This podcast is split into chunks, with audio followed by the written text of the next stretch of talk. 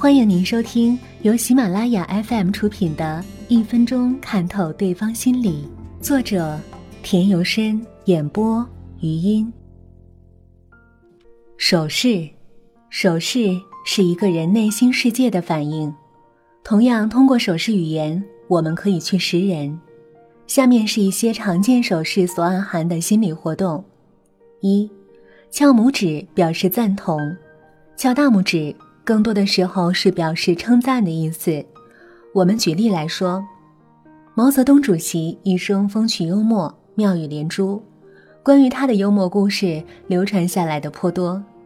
在红军转战陕北的艰苦岁月里，有一天深夜，部队进驻一乡村，由于人多村子小房子少，毛泽东和十几个同志同睡一个小窑洞。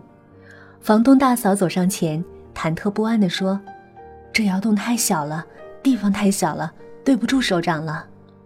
毛泽东随着大嫂的语调说：“我有队伍太多了，人马太多了，对不住大嫂了。”毛泽东说着，又翘起大拇指说：“顶好，顶好了。”毛主席话没说完，所有的人都大笑起来，房东大嫂的紧张心情自然也就消失了。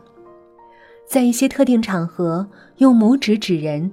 还有讥笑或贬低他人的作用，例如某丈夫握着拳头，却将大拇指指向妻子，侧身对其朋友说：“你知道吗？女人嘛，都那样。”这很可能会引起夫妻间的一场口角。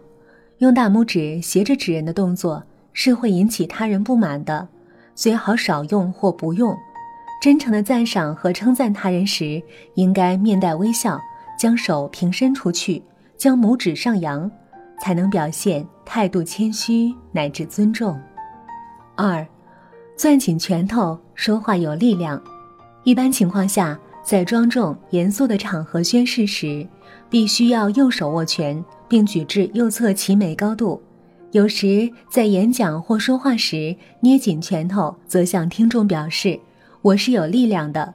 但如果是在有矛盾的人面前攥紧拳头，则表示我不会怕你。要不要尝尝我拳头的滋味？通常情况下，攥紧拳头显示的是一种果断、坚决、自信和力量。平时我们听人演讲、见人说话时攥紧拳头，证明这个人很自信、很有感召力。但在日常生活中，我们与人发生不愉快时，请把你的拳头藏起来，而不是攥起拳头在对方面前晃动。那样做的结果势必会引起一场打斗。这是不可取的。三，双手叉腰是挑战。孩子与父母争吵，运动员对峙自己的项目，拳击手在更衣室等待开战的锣声，两个吵红了眼的冤家。在上述情形中，经常看到的姿势是双手插在腰间，这是表示抗议、进攻的一种常见举动。有些观察家把这种举动称之为“一切就绪”，但挑战。才是最基本的实际含义。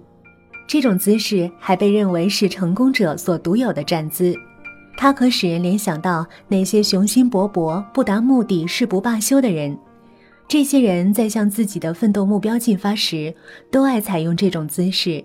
含有挑战、奋勇向前趋势的男士们，也常常在女士面前采用这种姿势，来表达他们男性的好战以及男子汉形象。但女人如果用这一姿势，给人的感觉则是不温柔，有母夜叉、河东吼狮之嫌。在生活中，我们应该多些友爱和阳光。说话时双手叉腰，我们可以向困难挑战，可以向远大目标挑战，而不可以向同类挑战。